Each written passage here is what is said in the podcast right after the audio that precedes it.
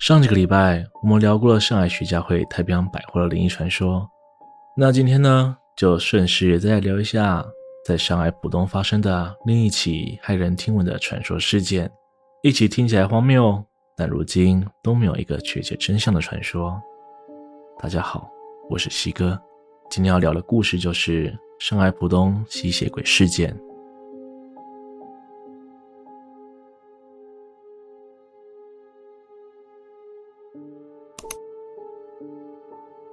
相信大家或多或少都听过有关于吸血鬼的传闻，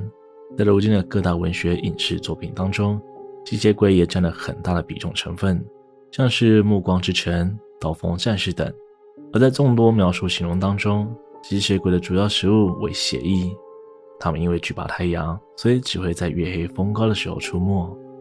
且在条件允许的情况下，还可以将这个能力当作病毒一般散播出去。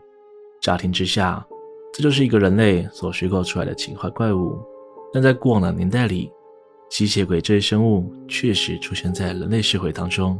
除了被当时的报纸大肆报道，连家家户户都买了铁锤、钉子，以防自己哪天吃了吸血鬼的粮食。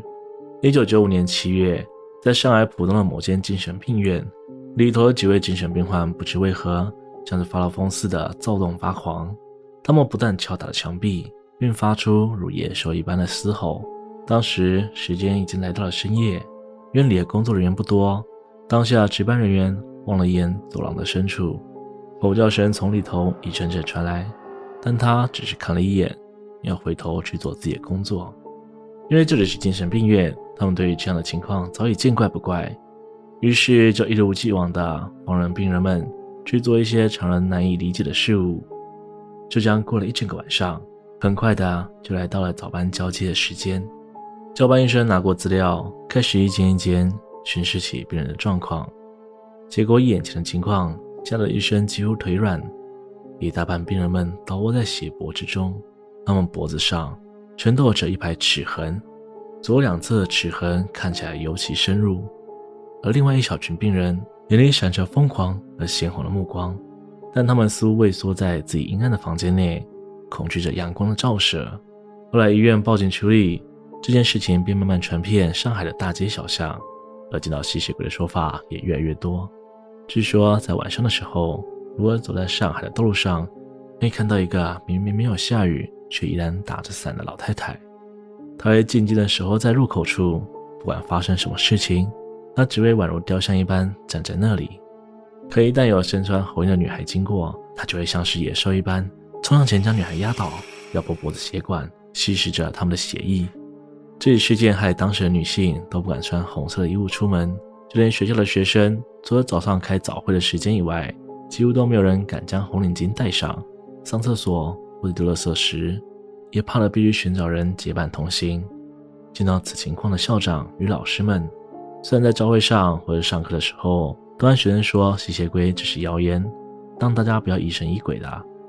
但奇怪的是，那阵子的学校总会加派人手，让没有课要上的老师们到学校各处巡逻检查。除此之外，校外人士被禁止入内，放学时也都要求家长们必须亲自到学校接送孩子。若情况真的不允许，也有老师们带队，一一将学生分别带回他们的家中。这样此地无银三百两的做法，无疑是增长了人们心中的恐惧。就连当时的《东方一一零》新闻都播报了此事，虽然隔天就马上进行了所谓的辟谣，但其动作之快、口径之相同，让所有人都开始人心惶惶。西哥我在网络上查阅资料后，发现关于1995年上海吸血鬼的事件，有许多种不同的说法，但比较被广为流传的说法主要有以下几个。第一个版本被人称之为“吸血老太婆”，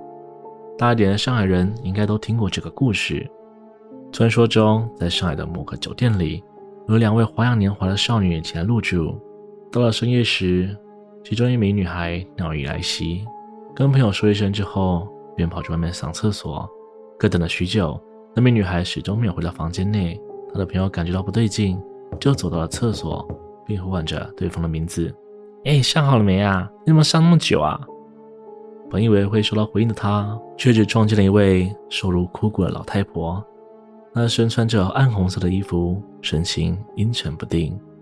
模样古怪的与少女擦身而过，随后消失在走廊的转角。而少女在短暂分神之后，耸耸肩膀，又走进了厕所寻找同伴。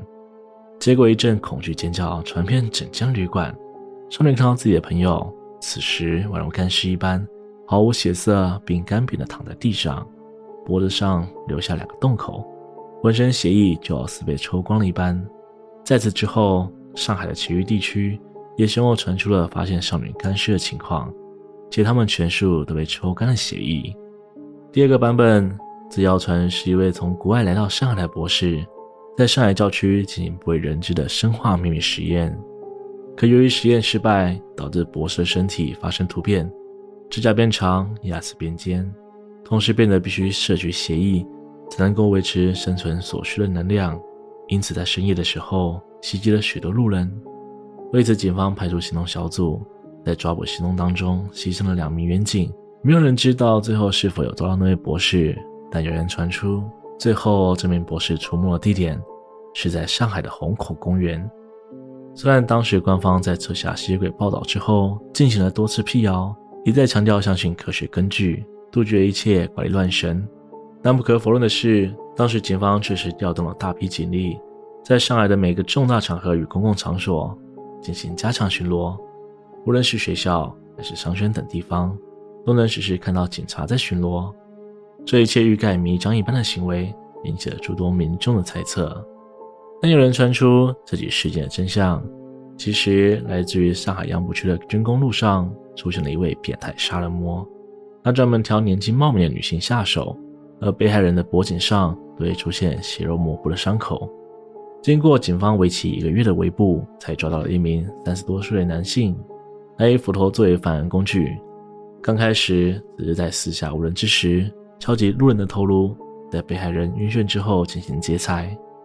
且因为女孩子较不容易反抗，所以特别锁定女人下手。可随着犯案次数增加，他的心智也逐渐疯狂，最后上了瘾，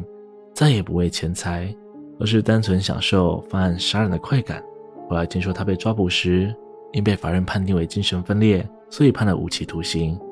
而如今下场如何，也是不得而知。有趣的是。在一九九五年，当时也传出了知名的成都僵尸事件，因此网络上有许多人猜测，所谓的上海吸血鬼其真身是否会从成都一路跳到上海的僵尸。且不论当中的诸多不合理，那时候的人们对于僵尸的概念就是穿着清朝服装，双手平举，一跳一跳的模样，与西方记载中的吸血鬼差异十分之大，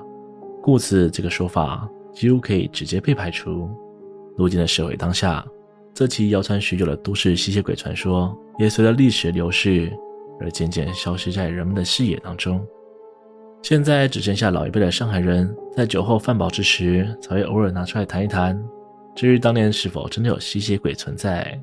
西西哥，我认为比起幻想中的吸血鬼，隐藏在人类社会中，利用权势压榨人民的，才是真正恐怖的吸血鬼吧。今天的故事就分享到这边，欢迎大家在下方留言讨论今天内容。有想听的其他内容，也欢迎在下方提供。如果喜欢我的频道，请别忘了帮我订阅、按赞、分享，并且开启小铃铛，才会错过最新的影片哦。我是西哥，我们下次见。